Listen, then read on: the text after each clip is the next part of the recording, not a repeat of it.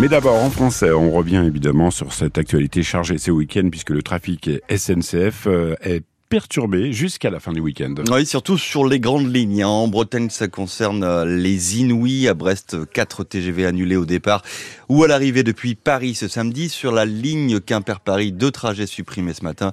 Un dans l'autre sens en début d'après-midi, conséquence d'une grève hein, des contrôleurs qui réclament notamment une renégociation de l'accord sur les fins de salaire.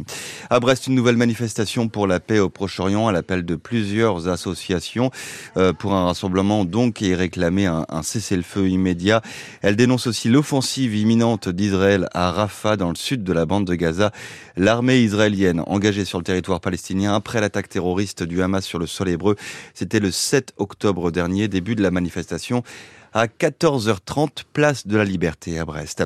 Autre manifestation prévue aujourd'hui, cette fois ce matin à 10h30 à Lannion pour la défense de l'hôpital public. Dans deux semaines, l'établissement va fermer ses urgences la nuit pour une durée de quatre mois. Dans le Morbihan, les gendarmes sont intervenus massivement cette semaine à Auray, à Séné, à Pontivy, à Plouermel ou encore à Saint-Avé dans le cadre d'une opération anti-drogue. Le résultat, c'est plus de 4 kilos de cannabis et 200 grammes d'héroïne saisis par les forces de l'ordre, ainsi que des fusils et des munitions. 25 personnes interpellées, 4 euh, placées en détention.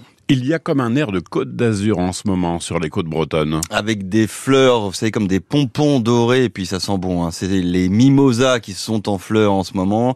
Ça se passe donc pas que dans le sud de la France. Joanne Moison, vous êtes allé voir dans la baie de Saint-Brieuc du côté de Portric.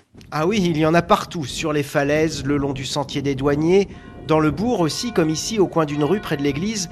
Comme dit Agnès, on se croirait sur... La côte d'Azur. C'est l'explosion de couleurs et de parfums. Ça sent très très bon. C'est Michel. Mais le problème, c'est que ça dure pas très longtemps. Les petites boules fanent très vite et on en retrouve partout après. Donc vous en avez un derrière chez vous? Deux même. Maintenant, c'est un buisson très très important.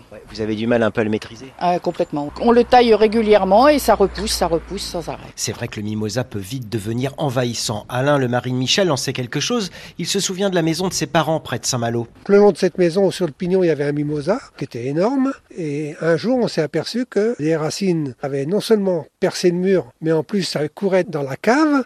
Et nous, ça nous faisait comme une barre fixe pour s'amuser dans la cave. Vous vous pendiez euh, les bras sur le... Oui, exactement. Ouais. Ah Étant gamin, on, jouait avec cette racine là et on, ne pensait pas que c'était la racine du mimosa. Un peu plus loin, encore un autre magnifique mimosa dans le jardin de Michel. Comment vous faites pour le gérer un peu votre mimosa Tous les ans, il est coupé d'un mètre cinquante. Je veux pas qu'il prenne une trop grande dimension. Et une fois son mimosa taillé, Michel récupère chaque fleur Écoutez bien. Pour en faire de la confiture de mimosa. Une petite tartine de, mimosa pour vous euh, ce matin, Laurent bah, Pourquoi pas, oui.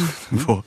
Allez, puis jamais goûté moi personnellement. Et puis de nouvelles têtes d'affiche, tiens, pour le, pour le festival Rock Zao de Sagazan, Olivia Ruiz ou encore Oshi attendu sur scène les 17, 18 et 19 mai prochains à Saint-Brieuc.